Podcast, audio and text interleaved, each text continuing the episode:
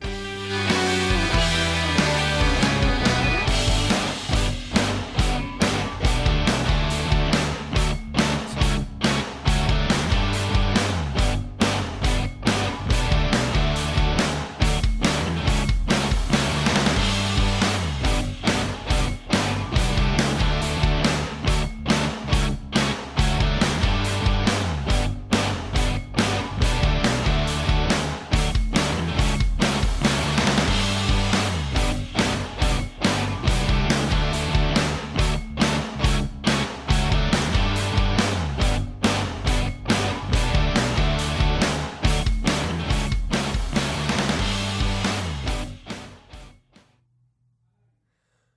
Buenas tardes a todos. Gracias por sintonizarnos una vez más aquí en Caldero Radio, su programa en pelotas. Los saludo. Beto, ¿cómo estás? Creo que la gente se va a sorprender. Fondo nuevo y estamos juntos de nuevo. Es un buen día para, para en pelotas, para estar aquí con ustedes. Muchas gracias. Allá en cabina al fin hemos vuelto a estar juntos. Es un placer estar contigo. Todo bien, es un buen día, como dice Beto, para estar en pelotas. Es correcto. Eh, gracias por acompañarnos. Eh, sábado sábado les traemos las noticias deportivas más importantes de la semana. La verdad, hoy tenemos un programa bastante cargadito. Eh, pues ahora sí que varios deportes ya están llegando a, sus partidos finales, por así decirlo. Eh, pues hoy, mañana es la final de Champions, un torneo que acaba. la NBA se están definiendo las primeras series, hay unas más cerradas que otras, pero entre resultados de hoy y mañana van a estar encaminadas el béisbol pues ya está entrando, ya está dejando de ser una temporada recién comenzada, está empezando a entrar ya a una, pues ahora sí que una etapa más madura del torneo. Eh, el americano ya es cuestión de semanas, tres semanas para que arranque, o sea, realmente es muy poco ya. Eh, vámonos con básquet, si quieres primero, eh, o mandamos un saludo. Ahora sí, tú dime, este, Beto. Bueno, pues bueno, nada más para recordarles antes que nada, eh, déjenos sus comentarios para si tienen algún tema que quieran discutir, que quieran que, platicamos, tienen alguna pregunta, pues estamos aquí para, pues para servirles, para qué otra cosa en pelotas. Bueno, este, la verdad que estamos muy emocionados de estar aquí eh, y pues gracias por acompañarnos. Ahora bien, eh, semanas tras semana hemos discutido de cómo se iban a dar los playoffs, a quién poníamos de favoritos, cómo iban a estar las llaves. Hablamos la semana pasada un poco de eso. Y creo que los resultados más sorpresivos fueron que el primer partido eh, Magic le ganó a Milwaukee a los Bucks. Este, realmente nadie pensaba que Orlando fuera a ganar un partido de la serie. Ahorita se está disputando el tercero. Milwaukee va arriba. Sí. Eh, yo no creo que ya haya alguna sorpresa extra. Eh, Miami Heat está barriendo la serie 2-0 contra los Pacers. Un Miami Heat que se ve muy bien con Jimmy Butler, la verdad, jugadorazo. Eh, otra serie muy polémica ha sido la de los Mavericks contra los Clippers. El día de ayer los Clippers ganaron, se ponen 2-1. Aunque hay varias noticias en este cruce. El primer partido los Mavericks iban 14 puntos arriba, 14. Le, falta, le marcaron dos técnicas a, a Porzingis y realmente se vio que los árbitros ayudaron a los Clippers porque ninguna de las dos eran. Acaban perdiendo el primer partido, en el segundo que fue Antier. Los Mavericks aplastaron a los Clippers y el, día de ayer fue un encuentro más cerrado que la última parte ya se definió por los Clippers. Eh, Doncic se fractura el tobillo, que es lo, el reporte que tenemos hasta ahorita. La verdad, eh, platicando un poco con Beto, sí es un jugador importante, pero para mí no es la estrella de Dallas, para mí la estrella es por Singis, por lo que aporta y por todo lo que te da. Eh, Doncic no se ha visto bien en la burbuja, aunque lo querían poner como el favorito en los tres juegos.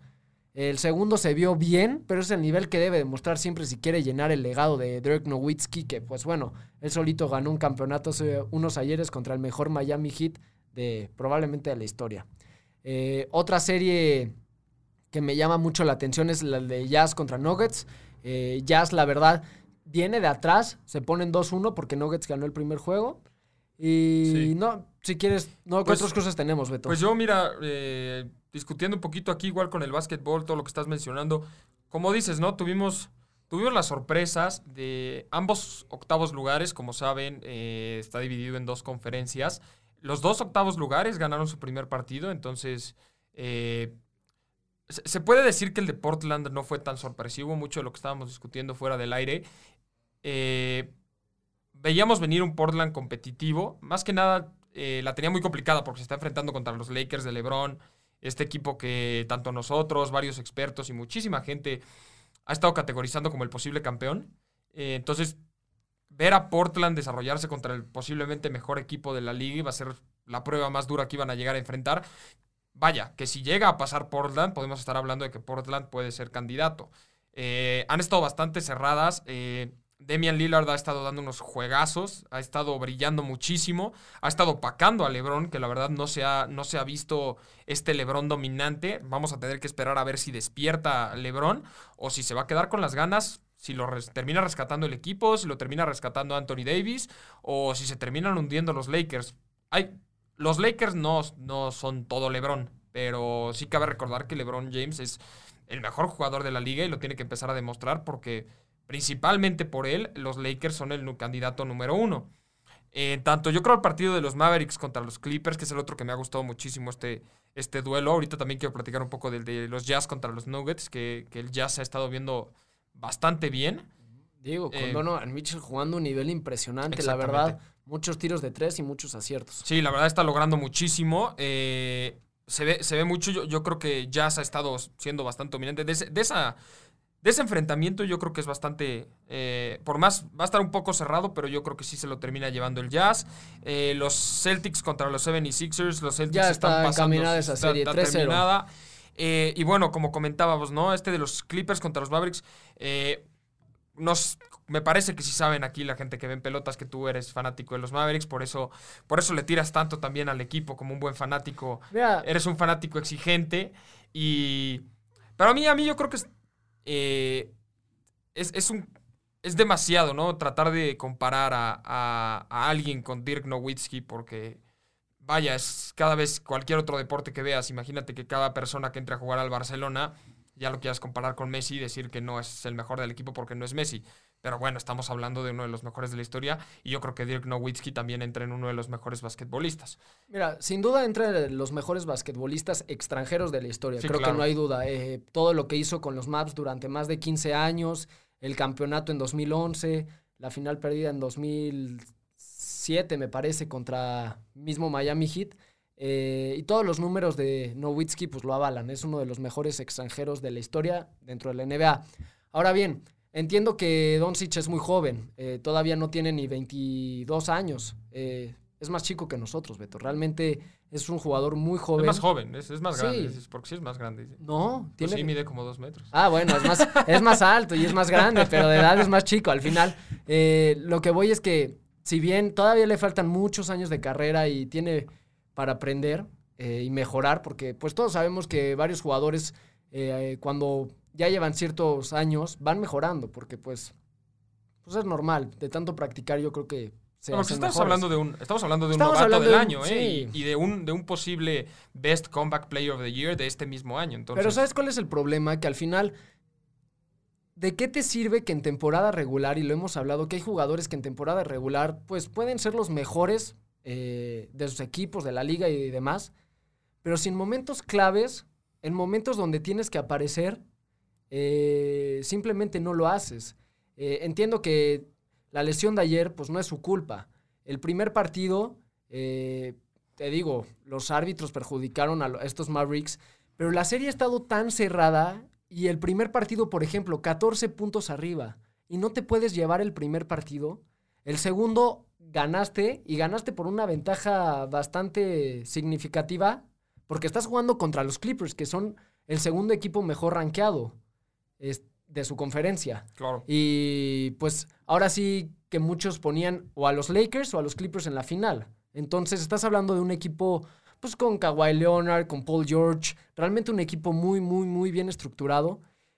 Pero has tenido oportunidades. Ayer simplemente de tiros libres, eh, Doncic, antes de que saliera eh, por lo mismo de la lesión, convirtió abajo del 30%, Beto. Entiendo que tenemos partidos malos, bueno, los jugadores tienen sus partidos malos, nosotros también cuando jugamos como aficionados tenemos nuestros partidos buenos y malos, pero si quieres ser llamado el mejor jugador eh, del equipo y quieres eh, poner tu propio legado, te digo, tienes que salir y dar este paso adelante. No es ni siquiera el mejor de los Mavericks. Hoy pongo a Porzingis encima de Doncic. Pongo a Seth Curry, el hermano de Steph Curry, porque muchos eh, de seguro no saben que tiene un hermano. Juega en los Mavericks. Eh, la verdad, yo siempre he dicho que es una versión 2.0 de. Como menos de punto Dejémosla en una versión más baja, pero es del mismo estilo. Tiene mucha velocidad en este de 3 Nada más que, bueno, no está al nivel de su hermano, pero este eh, Seth Curry fue campeón con los Raptors en la temporada pasada. No estás hablando de un jugador malo ni nada. Te digo, pongo estos dos jugadores, eh, a Finley Smith lo pongo todavía eh, mejor de estos tres partidos mostrados que Doncic. Entonces es lo que te digo. Me da coraje porque han tenido la oportunidad y no la han sabido aprovechar. No es como la serie de los Celtics contra los 76ers, que bueno, los Celtics van barriendo 3-0. la verdad, si no, si los 76ers no juegan para Embiid esperando que tenga su mejor partido, no pueden hacer nada. El primero y el segundo juego los barrieron y ayer fue más cerrado y ni siquiera les dio. No, es un equipo que está teniendo la habilidad. Lo mismo que está pasando con los Pacers. Miami Heat se está viendo muy bien con Jimmy Butler, eh, con Dragic y demás. Se ven equipos más compactos, pero esta serie está más cerrada y me da coraje porque es para que los Mavericks estén aprovechando el momento. Claro, yo creo que, bueno, al final de lo que habíamos discutido, es, importante también mencionar que los Clippers siempre fueron el favorito de la serie. Eh, siempre estuvimos discutiendo y desde que supimos que iba a haber este enfrentamiento, que iba a ser una de las más apretadas eh, dentro de todos los enfrentamientos directos. Los Clippers claramente eran el favorito por el mismo récord, por cómo habían estado jugando como equipo en general. Eh, yo, yo estoy un poco en desacuerdo contigo, rara vez se ve esto en pelotas, pero pero, por ejemplo, ¿no? En el primer partido, yo, yo creo que entonces lo que le falta más que nada a Luka Doncic es tal vez un poco de liderazgo, porque el talento lo tiene, los puntos los tiene. El primer partido hizo 42 puntos siendo líder de puntos y además fue líder de asistencias. El segundo partido fue líder de puntos y líder de asistencias. Y el tercer partido salió lesionado. Entonces, yo creo que se está desempeñando bien en el campo a nivel deportivo, a nivel vaya, está saliendo y está cumpliendo y está incluso en algunos momentos superando expectativas con 42 puntos, por poner algún ejemplo, para un jugador tan joven. Y, y sí tiene equipo. Al final, los Clippers tienen mejor equipo, pero los Mavs no son un equipo que solo depende de uno o dos jugadores, como lo comentas en el caso de los 76ers. Entonces yo creo que lo que tal vez le falta a Don Doncic es este paso de liderazgo, que tal vez tal vez llegue con la edad, al igual que la presencia en los playoffs. Yo creo que toda esta presencia que mencionas en los playoffs, que estoy de acuerdo, también la necesita, aunque esté... Vaya, hay jugadores que se ve mucho en el puntaje y hablan con el puntaje y que también hablan con el carácter en el campo. Y los grandiosos jugadores hablan con los dos, hablan tanto con carácter como con, con, puntos. Y yo creo que eso, eso se ve en todos los deportes, ¿sabes? Yo creo que lo vemos incluso en fútbol con jugadores que que tienen la técnica pero no tienen el carácter. Y que tienen el carácter y no tienen la técnica. Y hay, hay momentos, yo creo que incluso es que los jugadores con mucho carácter logran superar a los jugadores con técnica. Por poner algún ejemplo, yo como aficionado del Milán, que crecí viendo a Genaro Gatuso, Justo te iba a decir. era el jugador menos técnico que yo he visto en mi vida y es de los mejores mediocampistas que he visto porque era pura actitud. Y yo creo que bueno, él es el ejemplo perfecto porque se ve muy bien, pero yo creo que también es un factor que influye en todos los demás deportes y se ve también en los deportes de conjunto para ver cómo levantan al equipo. Un jugador que tenía tanto carácter como, eh, como muy buen nivel deportivo, yo creo que lo podría comprar incluso, no sé si te acuerdas de Ray Lewis de los Cuervos de Baltimore. Este jugador, vaya, tú ves sus números y claro, va a ser recordado por sus números y no estoy seguro si ya fue metido al Salón de la Fama. ya, ya sí. Eh, lo metieron no solo por sus números, pero por la actitud que tenía. Vaya, yo creo que si buscas hay jugadores bastante cercanos a él en números que no están en el Salón de la Fama, porque había ofensivas que tenían que ajustar todos sus lineamientos cuando sabían que iban a enfrentar a Rey Luis, porque él sabía leer a las ofensivas, sabía levantar al equipo, era un líder dentro y fuera de la cancha y es posible que ese sea el factor decisivo que le puede estar faltando a Luka Doncic, que tal vez lo llegue a ganar con los años, igual que este, este callo dentro de los playoffs, que muchos jugadores ganan con la experiencia al estar dentro de, de muchos playoffs. No sé qué opinas tú. Mira, creo que estamos de acuerdo que calidad tiene, pero sí estoy de acuerdo que le falta esa garra, ese liderazgo, pero también el talento lo tiene y muchas veces no lo muestra en partidos importantes. Está bien, eres líder de puntos, eres líder de asistencias en los primeros dos juegos. El primero lo pierdes por dos técnicas a Porzingis porque Porzingis de verdad estaba dándole muchísima estructura a la defensa lo sacas y fue cuando los Clippers empezaron a anotar y anotar y anotar. Sí.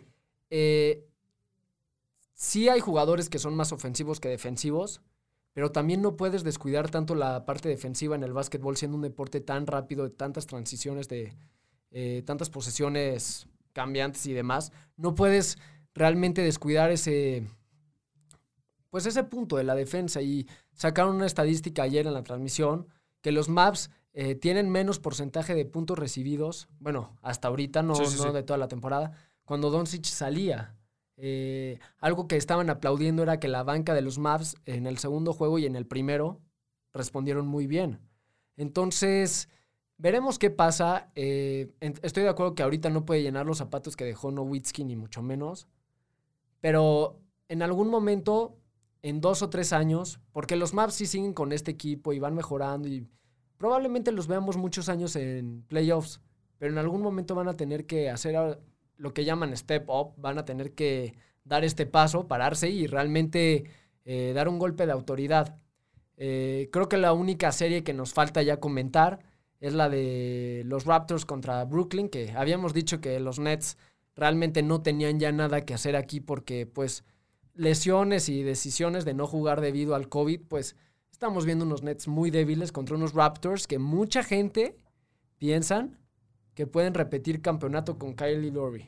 No sé qué piensas. Sí, no, eh, eh, ya tenemos la información, me parece que fue eh, hace una, una hora, hora y media, que el, el- entrenador del año de la NBA fue para Nick Nurse, que es el entrenador de los Toronto Raptors, que, bueno, como, como muchos saben, para los que no, eh, los Clippers, su mejor jugador, pues Kawhi Leonard, él estaba en los Raptors, eh, entonces cuando pierden este jugador, pues mucha gente pensaba que los Raptors pues no, Que no iban ni siquiera a pasar playoffs. no iban, no iban a rendir, no iban a hacer lo mismo, perdiendo a su jugador más importante y, y siguen peleando y siguen demostrando que, que están para ganar otra vez. Entonces, por eso se lleva el, el- el- el premio muy merecido con, con lo que está haciendo con el equipo.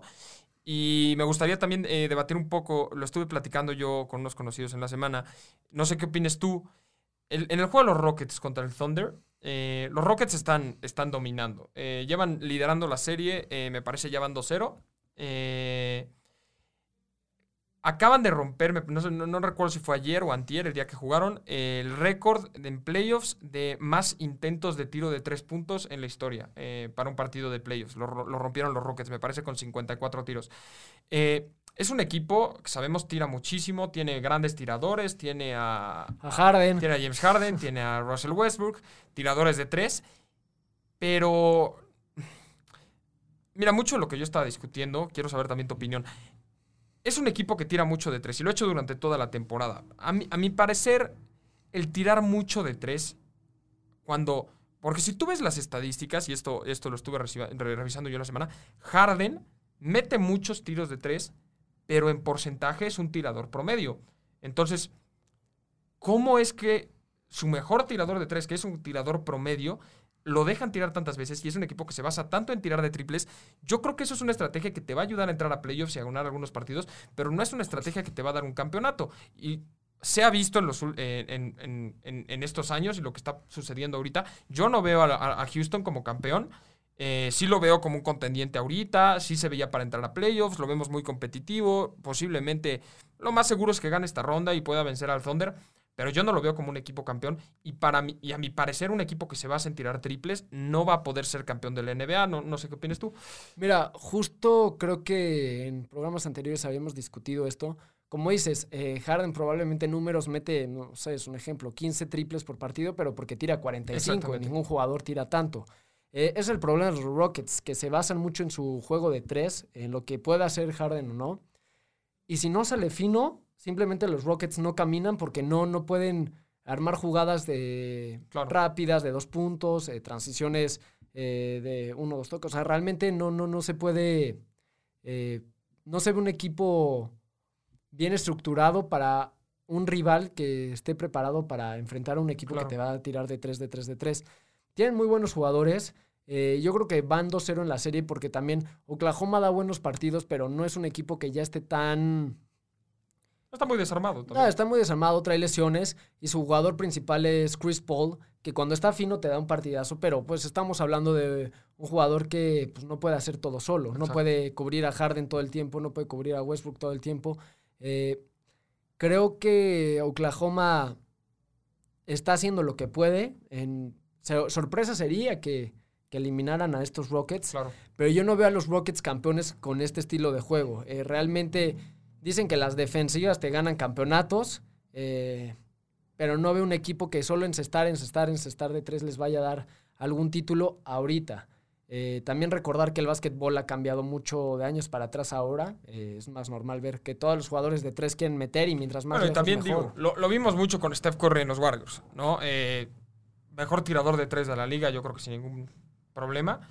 Bueno, al final él porque estamos hablando del mejor jugador triples de, y además eh, tenía un equipo muy bien armado que no solo tiraba de triples. Tú sabías que si le daban la pelota a Steph Curry, posiblemente iba a tirar de tres, pero los demás sí podían realizar otro tipo de jugadas. Steph Curry también soltaba la bola, sabe cómo darla, por eso, por eso estamos hablando de uno de los mejores No, y jugadores de la Clay liga. también, Clay no sabía si te iba a atacar el aro o te iba a tirar de tres. Eh, tenías a Iguodala jugando a un muy buen nivel, a Co- de Marcus Cousins, eh, me parece que también. Eh, Yo creo cuando ves a jugar a Harden, yo creo cuando ves jugar a Harden, sabes que o te tira de tres o va a entrar buscando la falta.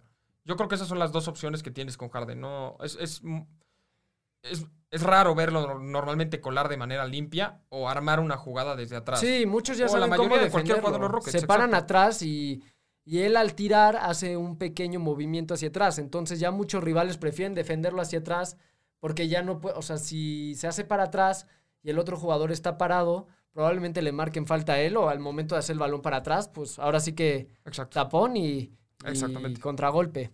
Eh, no sé cómo veas, la verdad ha habido unos partidazos. eh, vamos a ver cómo acaban las series. Para la siguiente semana ya va a haber cruces confirmados, incluso cruces comenzados. eh, bueno, Sí. nuevos cruces, por así decirlo. Ahora sí que mañana el juego más atractivo es- sigue siendo el de los Mavericks contra los Clippers. Sí. Si ganan los Clippers, yo creo que ya no hay cómo se levanten los Mavericks de un Sí, 3 a 1. ya muy complicado. Pero si ganan el día de mañana y se ponen 2-2, eh, va a estar bueno. Pues vamos a ver cómo, ahora sí vamos a ver cómo rinden en estos Mavericks sin, sin Luka Doncic, que la verdad eh, no estamos eh, 100% seguros de la gravedad de la lesión, pero no parece que vaya a estar listo para regresar. Entonces mm, vamos a tener que, que ver estos Mavericks eh, competir sin, sin Luka Doncic. Eh, vaya, a, a tu parecer y al, de, y al de muchas personas también, seguramente por sí es el número uno, pero sí estamos hablando de, al- para mi parecer, primero o segundo mejor jugador de los Maps, entonces va a ser un partido Baja muy difícil. sensible. sí. Baja muy sensible. eh, los demás partidos, pues, se, se ven un poco más cantados, por- por decirlo de alguna manera, ¿no? Todos, todos tienen su grado de dificultad, pero, pero hay algunos eh, muchísimo más claros que otros. Bueno, ahora sí que sigan viendo la NBA para las personas que comenzaron a verlo y si, si así es el caso, pues coméntenos, nos daría mucho gusto que empezaran a ver un deporte grasa en pelotas. Eh, ahora bien, Beto, pues esto fue un poco del NBA, no sé si quieras agregar algo más, eh, creo que los análisis ahí están de cada partido. Sí, no, yo creo que últimamente, pues si nos quieren dejar algún comentario, si tienen algún favorito, si tenían algún favorito y ya lo, Ya lo ya lo quieren cambiar, puede ser, es Se válido. vale. Sí, claro que es válido. Eh, todas estas predicciones, pues nos las pueden estar Te digo, dejando. ¿quién me voy caballo negro? Mm. Miami Heat. De verdad lo que está jugando Jimmy Butler, eh, si Dragic sale fino y demás, creo que tienen un buen caballo negro que además no tienen que no están del lado ni de los Lakers ni de los Clippers. Claro. Entonces por ahí pueden dar la sorpresa y regresar a una final de NBA. Es mi caballo negro muy hasta ahorita de lo que he visto de, de los playoffs. Bueno, va- pasamos a otra noticia no tan agradable y parece ser que de verdad eh, Washington eh, no quiere dejar de sorprendernos y créanme que no tocamos el tema de Washington semana a semana porque sea aficionado de más, sino porque realmente, para bien o para mal, es el único equipo que ha dado noticias semana tras semana. Y esta semana tenemos una noticia que no es nada agradable. Eh, el nuevo head coach de Washington, que era Ron Rivera, que hemos hablado, de que trae una nueva estructura, una nueva filosofía, pues lo diagnosticaron con un tipo de cáncer. Eh, pues, pues les mandamos igual, le, mandamos pronta recuperación y que todo salga bien. Las ventajas es que es un cáncer muy, muy leve comparado con otros que les ha dado a jugadores de, claro. fútbol es americano, menos otro agresivo. menos agresivo, exacto.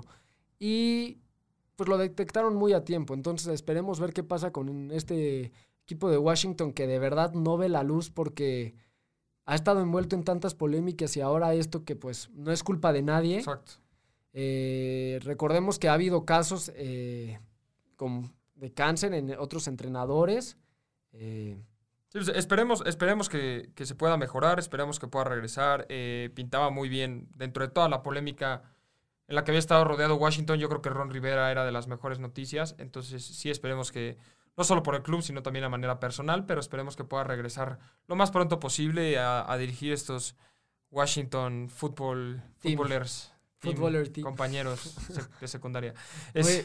esperamos, que pueda regresar pronto. Eh, y sí, eh, ya, ya, hay, ya hay también video de, Alex Smith, el, el, el, jugador eh, de... Bueno, que había pasado por diferentes equipos, estuvo en Kansas City, estuvo, me parece, un tiempo en Washington.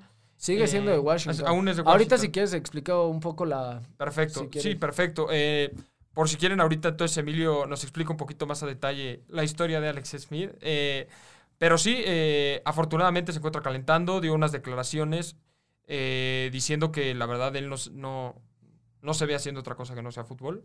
Por eso más que nada regresa, que pues su vida no sería la misma sin el deporte, sin, sin poder jugar fútbol americano de manera profesional al menos unos años más. Entonces, esperemos que, esperemos que pueda retomar nivel y esperemos que la lesión haya sanado bien y que pueda y que sí esté en un nivel competitivo y no esté forzando las cosas. Miren, para los que quieran entrar un poco en contexto y se acuerden de Alex Smith, eh, jugaba en San Francisco, después se fue a los Chiefs de Kansas City. Eh, Mahomes incluso le tiene un respeto porque le dice, él me ayudó a crecer como coreback en mi primer año. Eh, la verdad, hay un documental muy bueno llamado Project Eleven, que es justamente lo que vivió Alex Smith. No solamente tuvo una lesión, se le infectó y no solamente iba a perder la pierna, estuvo a punto de perder la vida. Estamos hablando que se, por una lesión, eh, los doctores pues al final, al principio no hicieron como el, su tarea porque se le infectó toda la pierna, estuvo a punto de perderla y luego la vida. Eh, el documental, quiero aclarar que sí tiene imágenes muy fuertes. Eh, tú ves una foto donde está la pierna, Beto. Sí, sí. Y para que.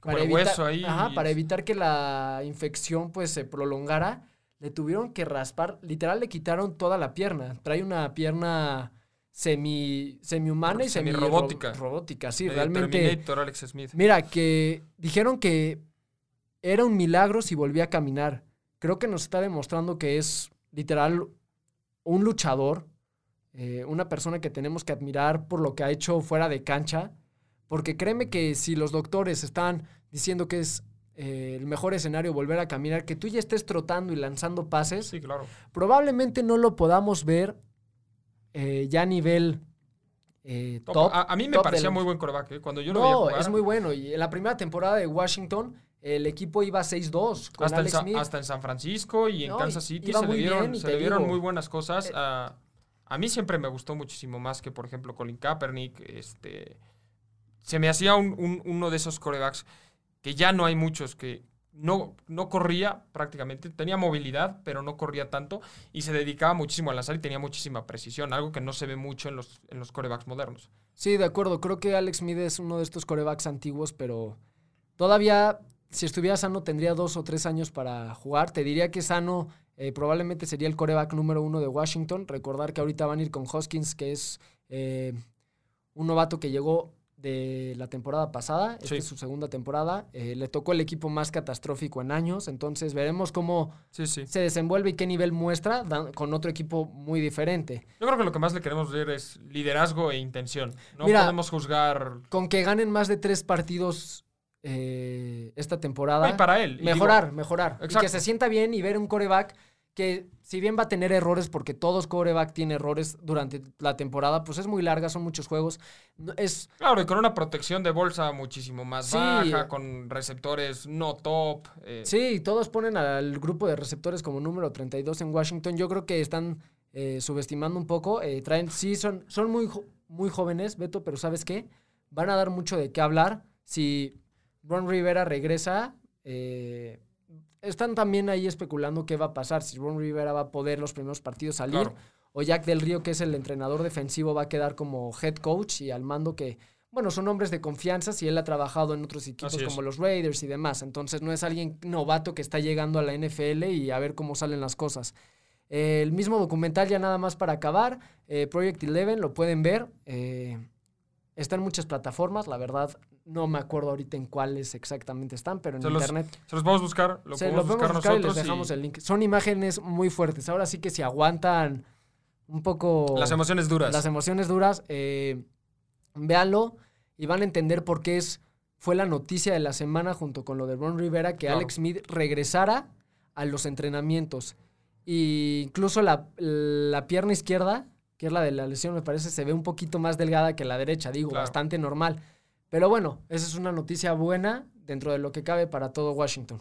Claro, eh, bueno, pues pronto recuperación a los dos, tanto a Alex Smith, que esperemos que pueda, que pueda continuar con su nivel, y como comentaba desde hace rato, esperemos que no se haya apresurado, la verdad, solo él sabe cómo se siente, entonces no queda nada más que confiar en su juicio, esperemos que esté bien, esperemos que pueda empezar a lanzar, y, y tendremos que esperar a ver cuándo, cuando vuelve a lanzar. Eh, por mientras, pues eh, estaremos viendo un Dwayne Cassis, como dices, que no tiene muchísima experiencia, pero, pero yo creo que lo que más le va a exigir la afición no es, no, no es una temporada ganadora, es más bien intención, eh, buenos pases, buenas demostraciones. Incluso, yo creo que incluso aunque pierda un partido, si él se vio bien y él dio muchos puntos y él supo manejar los tiempos y al final perdió porque pues estaba enfrentando a algún rival mucho más complicado. Yo creo que como, como fanáticos se lo van a agradecer eh, para que pueda él continuar en este proceso de reestructuración y, vaya, todo esto que está haciendo Washington para,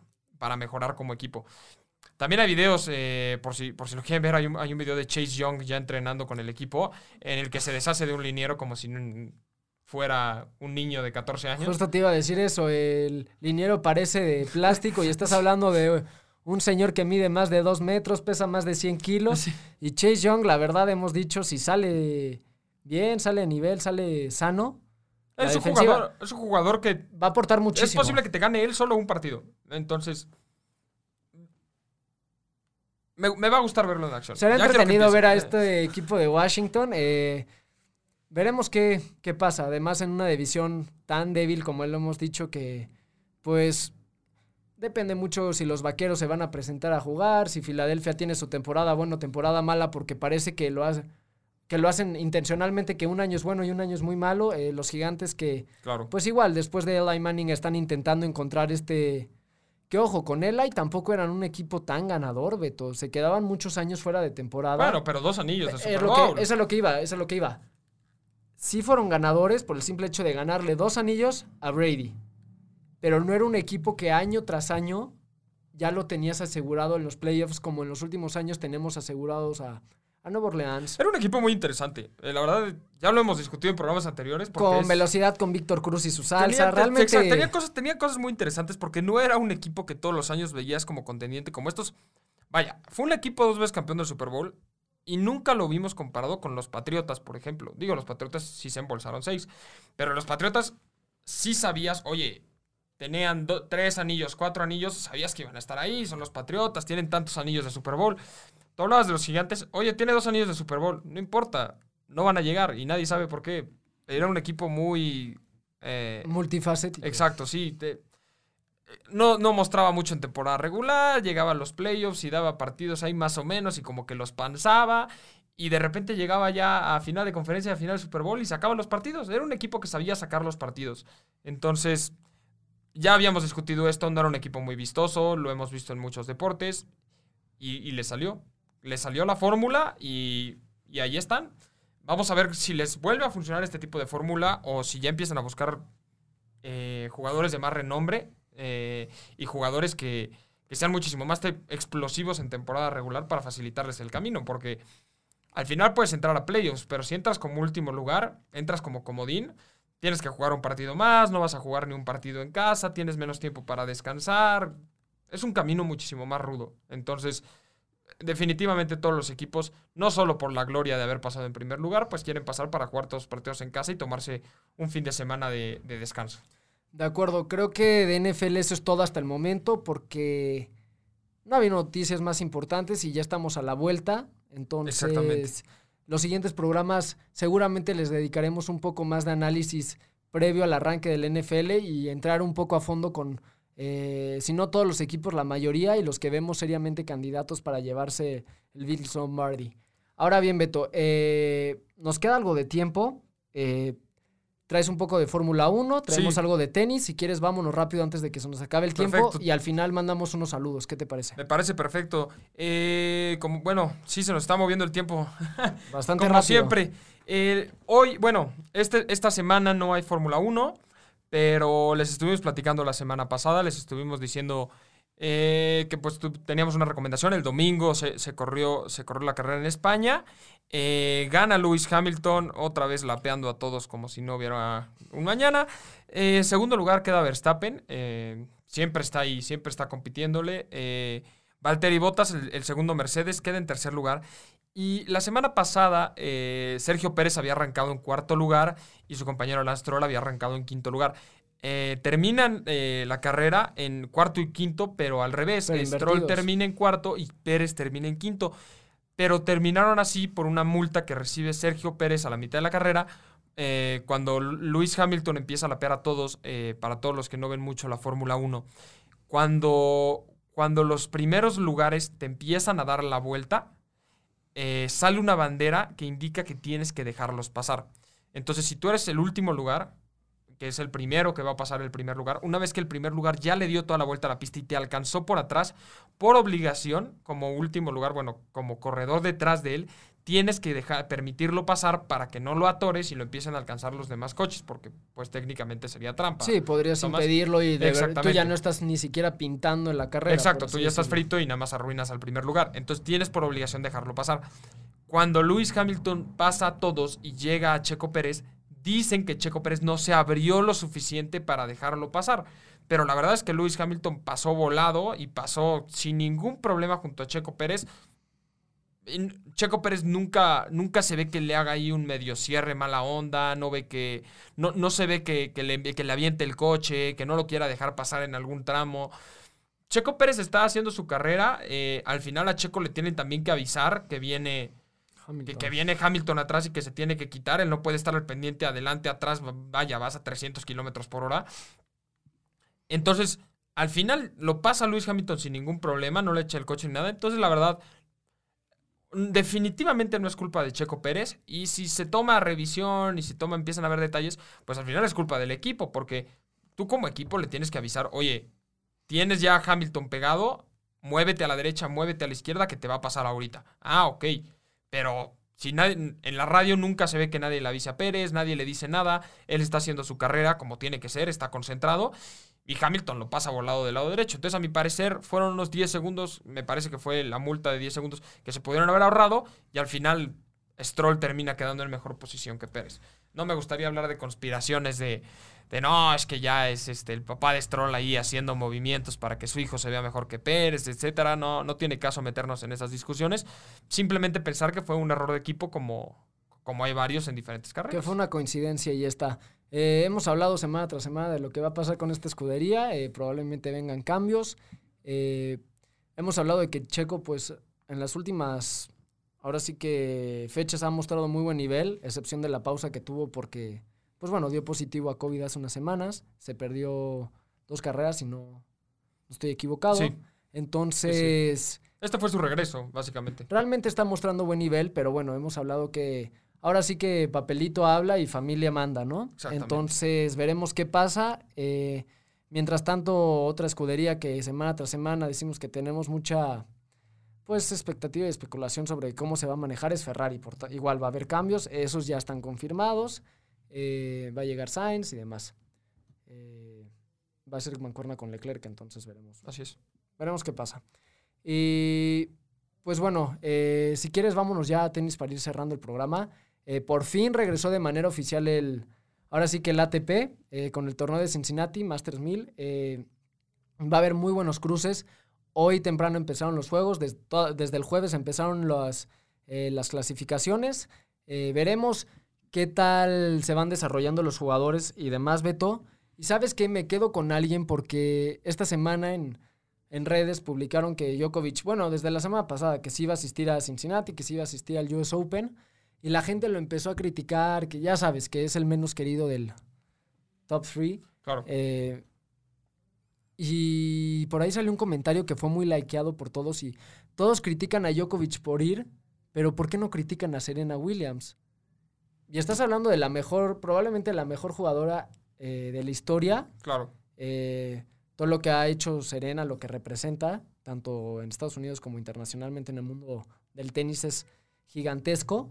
¿Y por qué nadie se enoja con Serena? ¿Por qué no le dicen que, que está siendo imprudente con ir?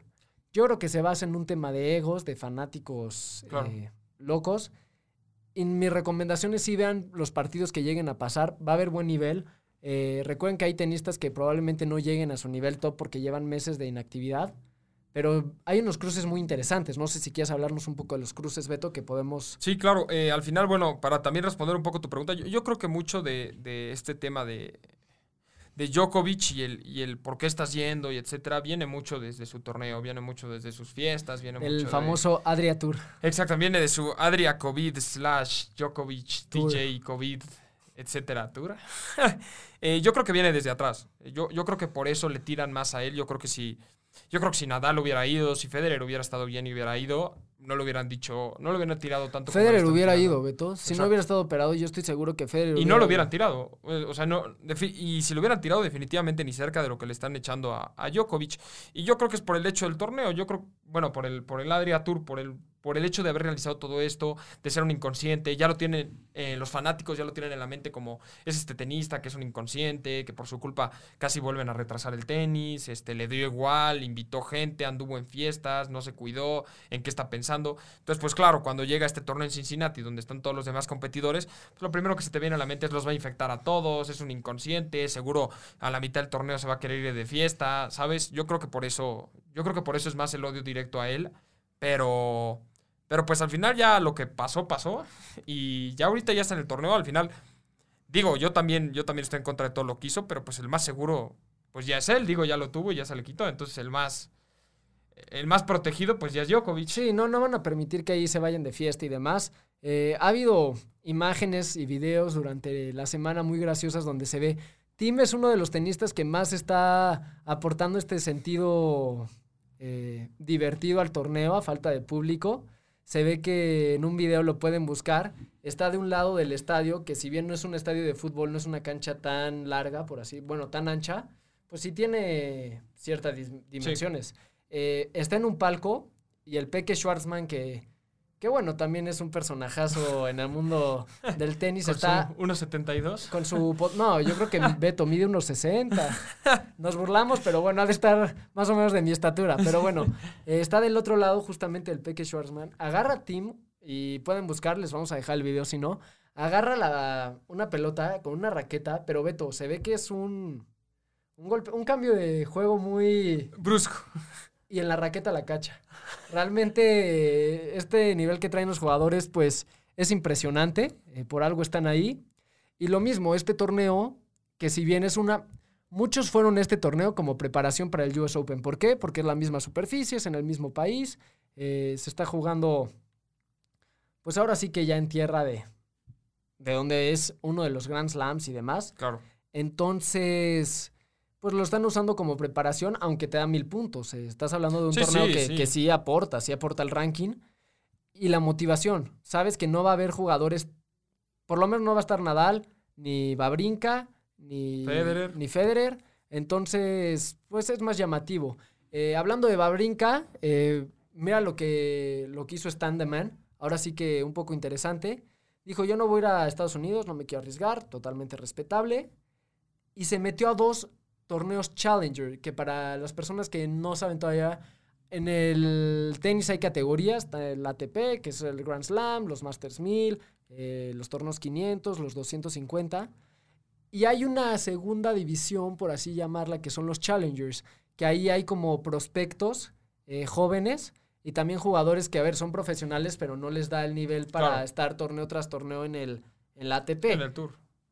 Babrinka decide apostar por dos challengers de arcilla para llegar eh, a nivel a Roland Garros. Me parece una decisión muy... Decidió ir a aplastar niños.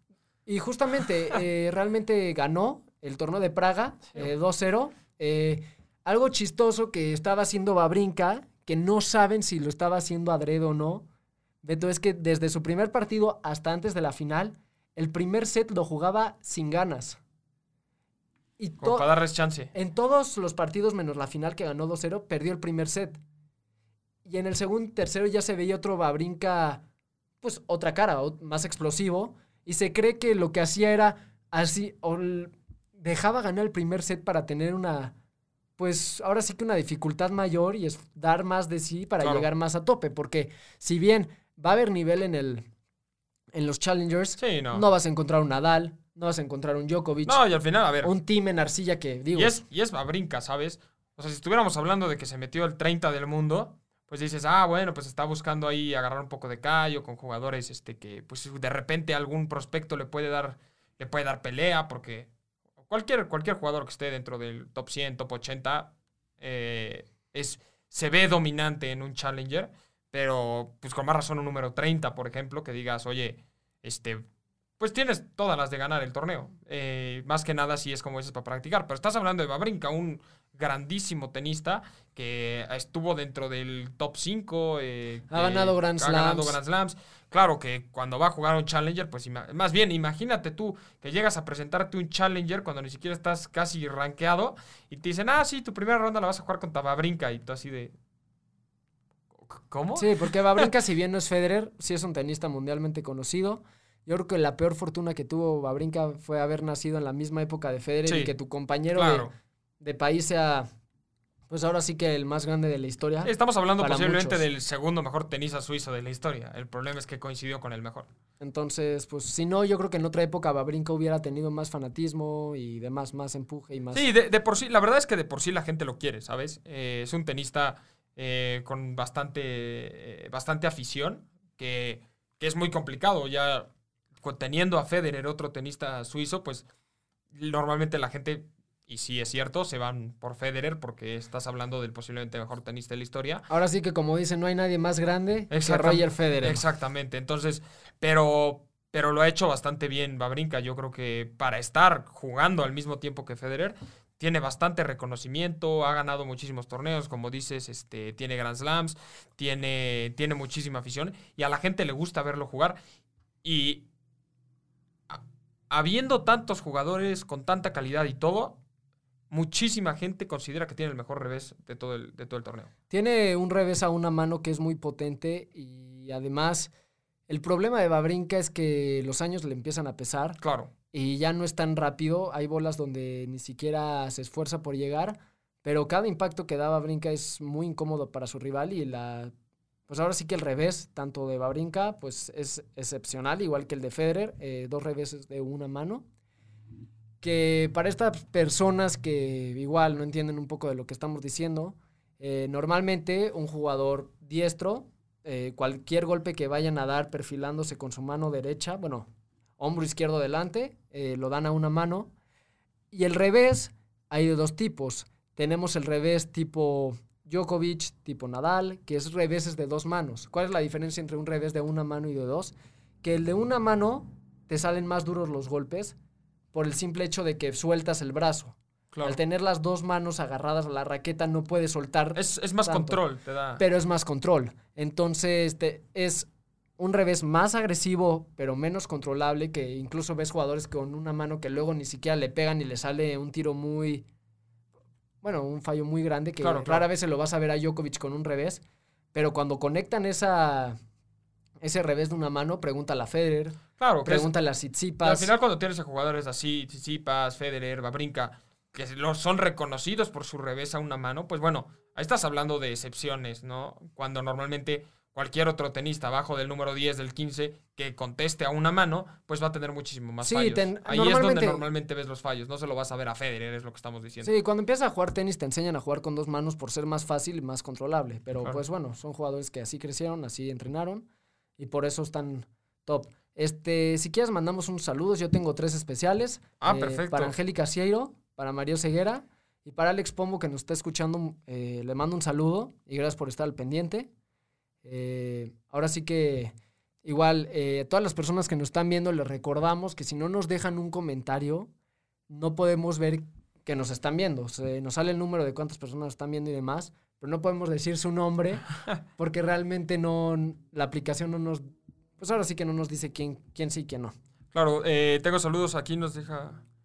Nos deja saludo Mar Fragoso, eh, Angélica Seiro, ya, lo diste, Guillermo Díez Barroso, José María Galicia y Lisa Torres. Eh, esos son algunos de los, de los saluditos que tenemos para la gente.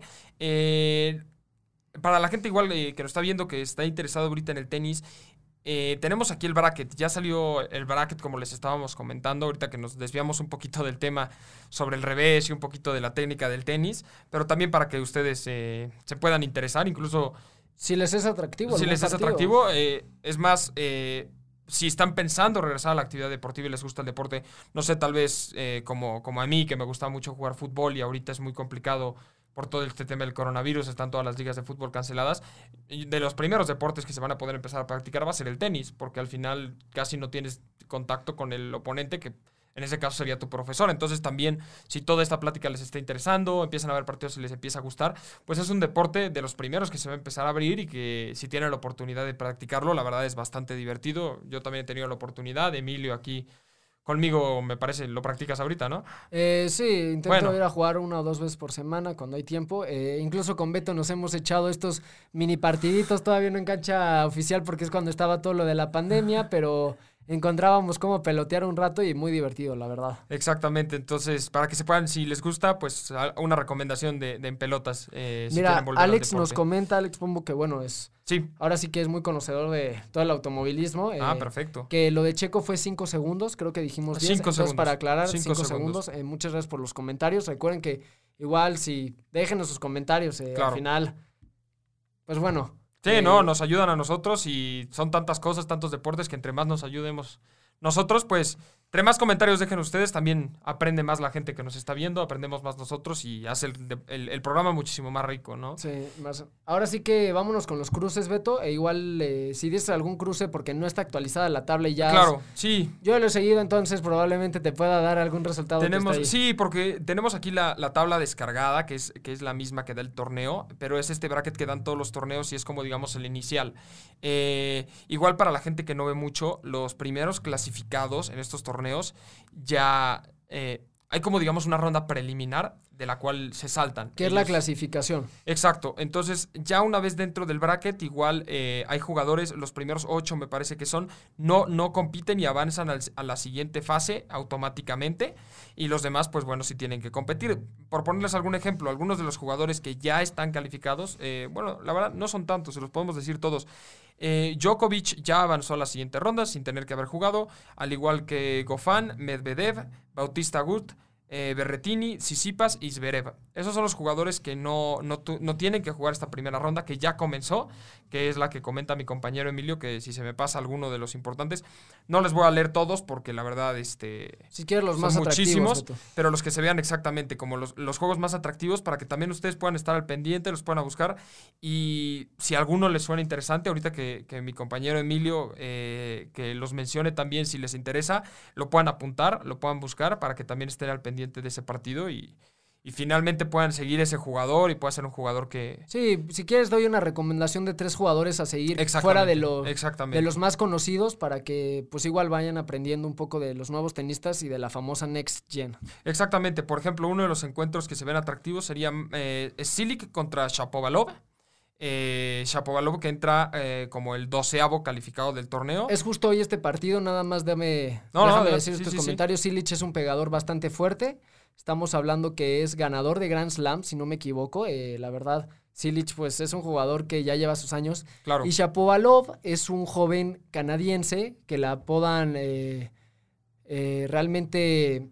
Perdón, lo estaba confundiendo con Deminov, que le dicen el, el Demon, el demonio. Pero bueno, Shapovalov su juego es impresionante. Eh, lo comparo mucho con Djokovic en el sentido de elasticidad, que llega a cualquier bola.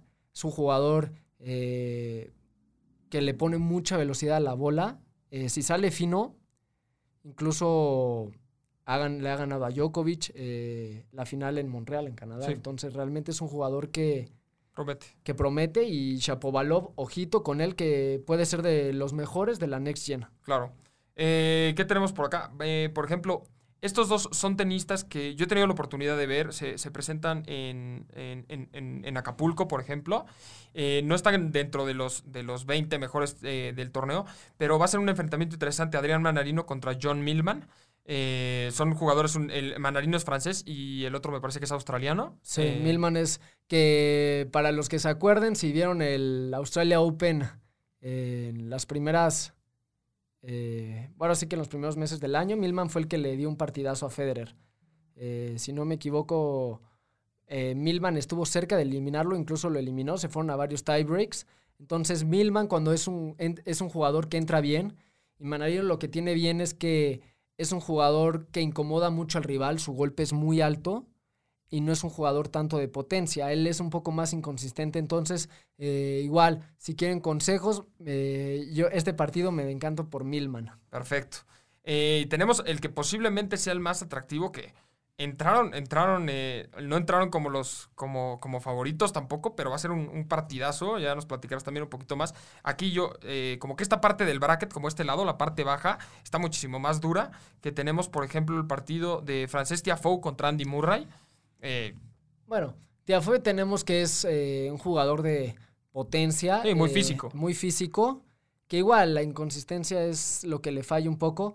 Y Murray, que bueno, eh, no tengo que decir nada de él, excepto a que si regresa al nivel que fue durante su larga lesión, cuarto mejor jugador. Estamos hablando de uno de los mejores jugadores, no solamente de su momento, sino de la historia. Entonces, ganador de Grand Slam y demás.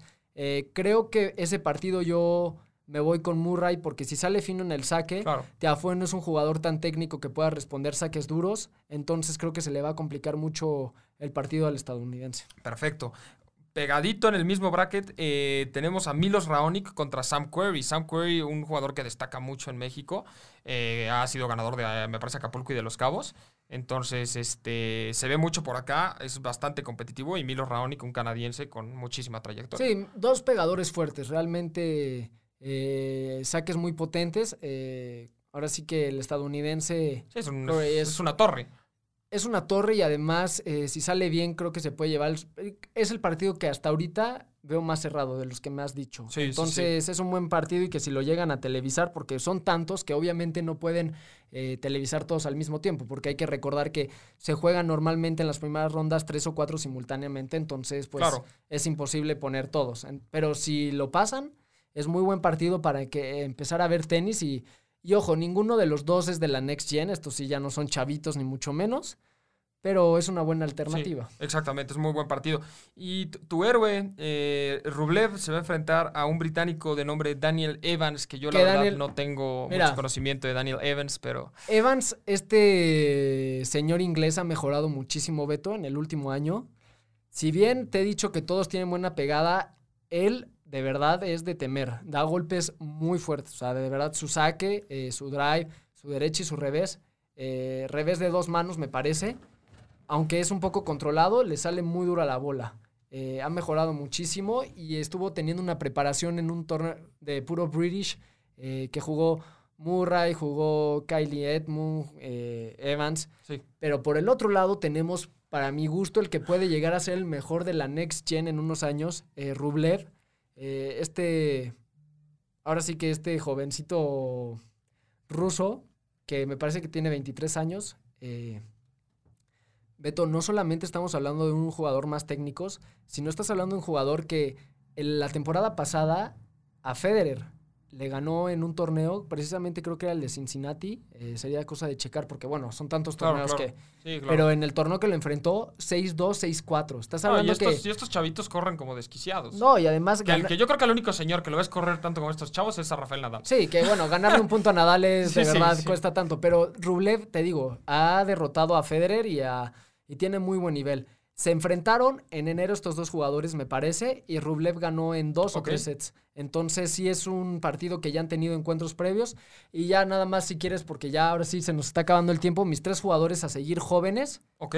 Para los que no conozcan, uno es Rublev, dos es Shapovalov, y el tercero en este torneo puede ser Eh, no sé si Tsitsipas. Sí, Sí, pues que tenemos, pasó. tenemos a Tsitsipas, a Zverev. Si no conocen un poco del tenis, o sea, si realmente no lo han seguido en los últimos años, chequen a Tsitsipas, que, bueno, el Hércules, eh, un jugador griego de 1.90 y tantos, eh, que igual está llamado a ser como de los mejores. Claro.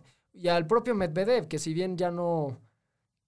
Pues sí es joven, sí es de la Next Gen, tiene un carácter más feo, menos amigable con el público. Igual estamos hablando de un jugador que en el último US Open estuvo a punto de ganárselo a Rafa Nadal, Claro. exactamente hace un año. Entonces yo creo que, como, como comenta Emilio, ¿no? Sigan a, a- a su chavo Rublev, que es el, aquí el héroe Es de mi mi gallo, la verdad. Veremos hasta dónde llega y el siguiente sábado veremos si, si sí le sé o Rublev está Sí. para llorar. Yo creo que para ver, la verdad, eh, además de Djokovic, etcétera, pues bueno, Rublev es una buena opción para que lo puedan seguir.